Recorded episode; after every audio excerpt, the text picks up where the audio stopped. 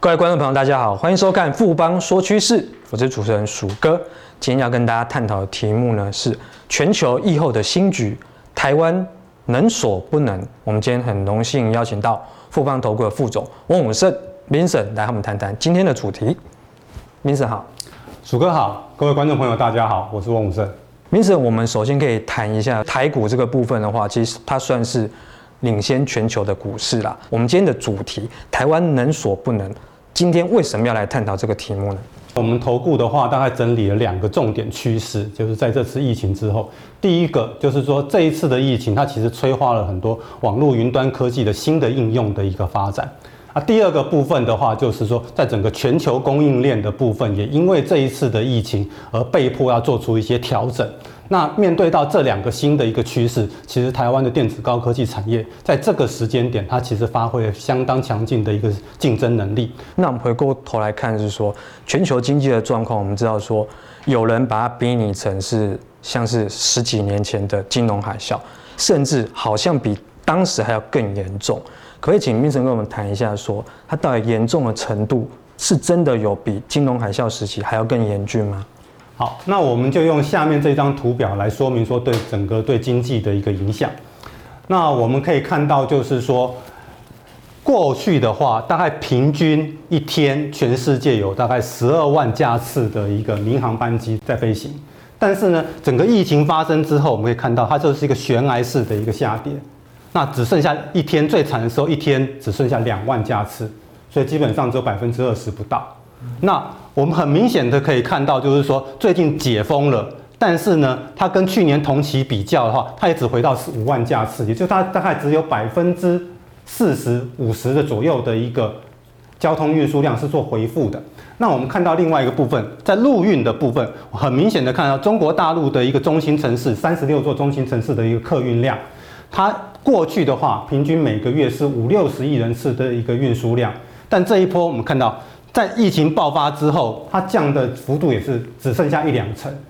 那虽然现在中国大陆到五月份，它其实早四月份就已经解封了，可是我们看五月份的数据，它其实也就只有以往的五成到六成。很明显的看出来说，虽然现在不管航空，不管说陆运都已经解封了，但是整个交通运输量并没有明显的一个恢复。那我们再来看，这个是 IMF 在整个今年六月底一个最新的一个预测，我们可以看到说，金融海啸时期的时候，全世界的经济成长率是衰退百分之负零点一，但是这一次。衰退百分之四点九，那美国呢？这次衰退是百分之八，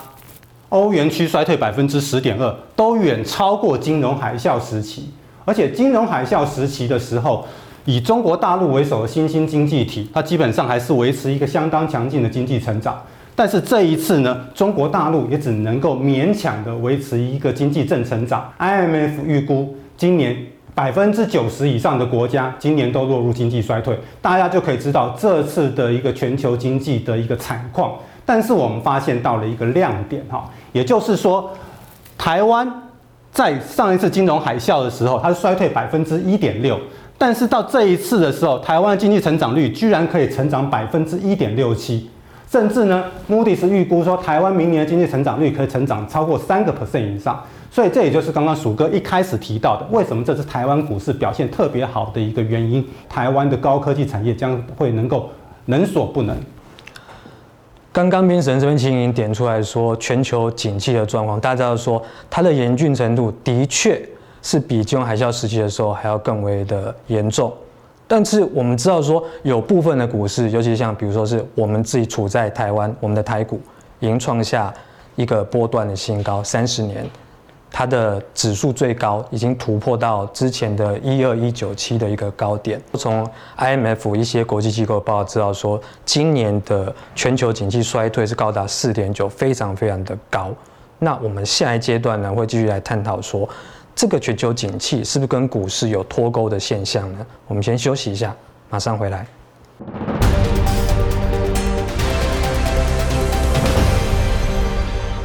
台股是一个。深受一个出口影响的地方，但是它股市却能创下一个波段新高。那这个部分的话，可以请 Vincent 跟我们谈一下说，说为什么台股会这么的强呢？Vincent，鼠哥，其实我们从这一张图表就可以看得到，就是说，呃，当这一波全球股市在整个全球央行的一个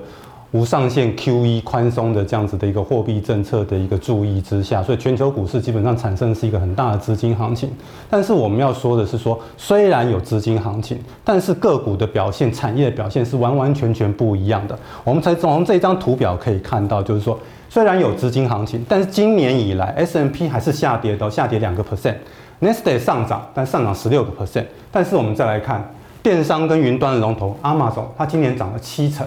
那我们再来看港股的美团，它涨了一倍。那台湾的富邦媒 Momo 涨了百分之一百七十。那东南亚的电商龙头 Sea 也它的就是那个虾皮购物的母公司，它涨了两倍。那我们看前一阵子非常火红的那个视讯。软体 Zoom，它涨了三倍，所以我们很明显的看到网络云端企业的公司在这一波的疫情当中是一个明显受惠。那但是我们也发现到了，就是说像能源类股、像银行类股，还有像消费者服务，也就是所谓的餐厅、旅游、饭店这些个股，他们今年以来的跌幅是两成到四成，到目前为止，他们的跌幅都还没有涨回来。所以也就是说，整个这次疫情对不同的一个产业，它其实影响程度是完完全全不一样的。我们从下一张图表可以来看到，这次的一个新冠肺炎，它催化的新兴科技应用，其实有三个三大层面。第一个，远距商机。为什么呢？这次的新冠肺炎的一个疫情，造成很多企业它会采行说在家上班。那你在家上班，你就必须要有视讯会议。所以那这个部分的话，就会造成说整个网络影音传输的这个部分的需求大幅度的增加。那学校呢？学校的学生不能够回学校上课，他就必须在网上做教学。那这样子的一个部分的话，也是造成说跟整个我们所谓远距商机是一样的，它对网络的需求会是大幅度的一个增加。所以现阶段刚好有五 G 开台，五 G 开台之后，它基本上就可以解决这个远距商机的这种高频宽、高速传输这样子的一个效果。那另外一个就是说，因为整个防疫的一个隔离，所以零接触经济会是后面的一个现在非常火红的一个商机，包含电电商购物。而网络影音，像 Netflix 在家就在看影片，然后或者是说我们在家就打游戏，像 Switch 就非常的一个红，所以这种零接触经济，再过来非接触的性的一个感测。我们可以看到，说我们现在去各个办公大楼，或者是我们要进到任何的一个建筑物，我们都必须要量体温，或者是说热像仪去做感测，这种都是非接触的一个感测。那有感测，前面又有网络，那基本上如果再加上一个运算，就发生了什么事情呢？那就是我们之前一直在讲的 IoT，它就出来了，也就是是网络加上感测加上运算，对于说。整个科技产业来讲是一个正向的一个发展，所以在股市的一个表现上面来讲的话，也就是科技类股它有一个非常好的一个表现。那讲到云端，尤其刚刚彬神有提到阿玛总这档股票，它很恐怖哦。大家知道说它现在市值多少？那现在市值我记得跟彬神谈过是，是它市值已经高达一点六兆美元。这个云端的产业其实它的影响，他这几年的表现其实非常非常的惊人。但是回过头来要问彬神一个问题，就是说。这样的趋势，它到底是一时的，还是它有办法一直持续下去？毕竟台股这一波从低点八千五百多点涨到现在一万两千多点，涨幅超过四成了。那很多股票涨幅是倍数。那当然就是说涨多会有修正，但是我们要谈的是趋势，因为我们今天富邦说趋势嘛，我们谈的是趋势。那我们从这张图表来跟大家做说明。那其实给大家一个数字，电商占整个零售业的一个金额比重，大概是一成到两成。那大家觉得一成到两成会不会是一个头部？那我们其实从整个全球性的一个研调机构 g a r n e r 他所做的一个调查预估来看的话，整个全球的一个云端服务市场的一个规模，在今年预估大概是在两千五百亿元。我们可以看它过去的话是一个平缓的一个成长，但是呢，未来几年受到疫情的影响，它却是快速成长到二零二四年，它会成长到五千亿美元。整个云端服务市场的一个规模基本上是加速成长的，所以为什么我们刚刚提到的那些网络云端企业的股票，它的涨幅会这样涨幅会这么惊人？也就是大家其实看好整个疫情之后这些网络云端企业它未来的一个营运前景。电商占整个的一个零售业的一个比重，大概基本上现在就一成到两成。我觉得如果当达到三成到五成的时候，我觉得它成长空间就会趋缓了。那我们再来看另外一个部分，云端服务市场持续的一个成长，那它一定需要硬体，因为它会需要大量的网通设备跟伺服器。基本上，刚刚呢做了另外一个调查跟预估，现在来看的话，今年整个全球伺服器的市场规模大概七百七十亿美元，那未来会快速成长到九百亿美元。所以整个来看，台湾这些在做伺服器的厂商，其实这几年来来看，它的业绩的成长性都相当的一个高。那对台湾这些硬体的一个设备的供应商来讲，我觉得也都是正面的。那我们在这一波疫情带来一个转型当中，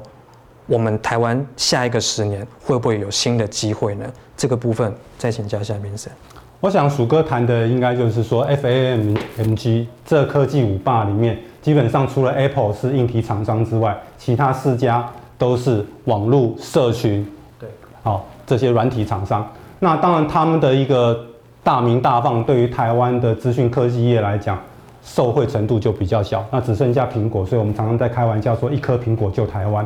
整个疫情推生出整个一个新兴的一个科技应用的时候，搭配现在这两年五 G 的一个商转。其实未来整个智慧物联网，就所谓 AIoT 的一个发展会越来的越兴盛。那 AIoT 它基本上会应用到相当大量的半导体、感测元件、网通设备，好这些伺服器、这些硬体设施。那我觉得这个部分刚好就是所谓台湾的一个强项。我们来看一下，其实这一波我们刚刚前面提到的新兴科技应用，在远距办公的部分，包含在伺服器、网通，甚至资安。然后居家经济的部分，在游戏机、电竞游戏还有电商的部分，基本上台湾可以数得出来的这些供应链都是相当具有竞争力的。那这跟之前在整个市场是聚焦在网络社群的时候。台湾是使不上力，那是完完全全不一样。而且台湾也因为一些经济结构的一个转型，从过往的一个资讯硬体代工，那现在切入到很多是整个关键的一个零组件的一个供应链。那我觉得这样子的一个转型，让台股在这一波基本上是受惠最多的。明神刚刚这边谈到的是所谓台湾科技业，等于是硬体的升级跟转型。那台湾是不是就此？它之后就会一帆一帆风顺了？那其实它后面还有一些变数的存在。我们下一阶段会再进一步进来探讨说，美洲贸易战对整个台湾它到底是福还是祸？我们先休息一下，马上回来。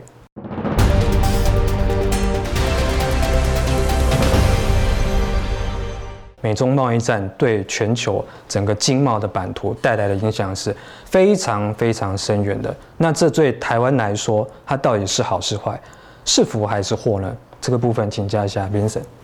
啊，是的，鼠哥。基本上呢，我们从这张图表可以来看哈，从两千零一年中国大陆加入 WTO 之后，整个全球化的一个供应链就开始了哈。那在二零一八年的时候，整个大陆占整个全球制造业的一个产值高达百分之二十八，那基本上是把美国、日本跟德国这三个工业强国的总和加起来，它是一样，所以我们就知道说，整个大陆就是名副其实的一个世界工厂。我们也看到说，包含美国的，它百分之四十九的玩具、百分之七十的雨伞、百分之七十二的鞋子，都是中国大陆制造的。所以大陆制造在这边来讲，它变成说是一个全球的。全球化的一个代名词，但是经过美中贸易战，又因为这次的一个疫情造成制造业的一个断链之后，它其实就逼使整个全球的一个这种全球性企业，它必须要做供应链重组这样子的一个调整。那未来化会从全球化的一个供应链变成一个区域化的一个供应链，所以未来的发展会变成说非中化的科技。供应链跟非美化的科技供应链，因为要非中化、非美化之后，台湾有一些二线的厂商，它反而就在非中化跟非美化当中，它得到了一个可可以切入整个全这种供应链的这样子的一个契机。我所以我觉得这个部分对台湾的一个产业来讲的话，基本上是利大于弊的。那我们再来看下一页，基本上台湾。的一个产业，在过去的整个十年当中，整个结构做了一个很大的一个调整。我们来看，在二零零九年的时候，整个制造业的一个固定投资金额在七千八百五十九亿，到去年已经增加到将近一点五兆，是增加将近一倍。而在这个中间来看呢，投资金额最大的是在整个电子零组件产业，就这个部分包含半导体。那我们可以看到，在二零零九年的时候是将近六成，但是到去年已经到了百分之六十五。所以大家可以发现到说，这十年来整个台湾制造业投资的重心都是在电子零组件跟半导体。那以台积电为首的这种关键零组件的供应商，它基本上它的重要性就越投资的金额越来越多，它的一个竞争实力也就越来越强。所以，我们其实可以看到。在过去十年来，台湾的一些造元产业，其实包含资讯硬体、半导体、电子零组件、石化跟钢铁里面来看，资讯硬体就是过去台湾电子五哥所代表的这种资讯硬体代工的这些产业，它的产值虽然还是很高，都三兆元以上，但是它是逐逐渐的在下滑。但是我们可以看到，半导体产业跟电子零组件产业，它这十年来的产值却是逐持续的一个上升。其实到今年来讲，预估哦。那整个半导体跟电子零组件的产值已经超出超过了资讯硬体产业的一个产值，让整个台湾的经济做了一个很大体质上的一个调整跟升级。在这一群很强势新兴的这些电子元件还有半导体当中，台湾到底是要靠哪一些指标的个股，哪些指标的公司来撑起台湾另一片天呢？Vincent，我想。我们来看，就是说整个一个供应链的一个重组，我们其实可以发现到说，整个我们刚刚提到的疫情，再加上美中对抗，造成的供应链的重组。那我们前面提到的疫情，又对整个的一个新兴科技，包含五 G 的行动通讯跟智慧物联网这几个部分，它的一个科技应用，它是在持续的一个催化，在加速成长。所以台湾在这边来讲话，包含 IC 设计、晶圆代工、零组件。工业电脑、伺服器跟网通设备，刚好就在整个大三角当中，它就是会是一个受惠的一个族群。我们要做投资的话，两种，第一个你挑龙头产业，那龙头产业台湾的科技龙头产业，包括台积电、大立光、国巨、联发科、研华、台达电，这个都是在各个产业里面的一方之霸。我觉得这边都是可以值得长线投资的。那另外一个，我们觉得在短中期来看的话，受到整个非中化或非美化科技整个。科技供应链的一个重组，包含像稳懋、创意、利基，还有像智邦、联雅、联茂这些个股的话，我们认为都是短中期可以持续去做留意的。明神这边提到这个科技股的龙头，我们大家知道说，今年以来不管是台积电已经创新高，那联发科的话，它涨幅更是非常的大，涨幅应该是有一倍哦。问题是它的趋势有办法一直持续吗？投资人这个时候该怎么看待像？台积电、联发科这类型的这些股票呢？我想从呃联发科目前的一个适当换算美元的话，大概就是差不多三百亿左右。看它的竞争对手，高通的市值是一千亿。那我们也提到，就是基本上如果我们在看美国的半导体的话，NVIDIA 的市值是两千五百多亿，将近两千六百亿。那 Intel 是两千五百多亿，所以我们会觉得说，好像三百亿美元市值的联发科很贵。但是如果我们再去看一下它的竞争对手，基本上都是上千亿市值。所以如果从这样角度来讲，我们记得联发科它当初怎么起家的？从光碟机的 IC 开始，然后后来切入到电视晶片，到后来切入到通讯 IC。我觉得这个部分来讲的话，它已经证明它不是一代拳王，它是随着整个科技产业的一个进步，它是持续在做升级这样子的一个企业。我觉得联发科的市值应该基本上还是有持续在往上走升的一个机会。经过今天的节目呢，相信各位观众朋友对台湾在全球疫后的新局会扮演什么的角色，应该都有更清楚的认识了。我们也谢谢今天的特别来宾 Vincent 翁武胜，谢谢来到我们的节目。富邦说趋势，我是楚哥，我们下次见，拜拜。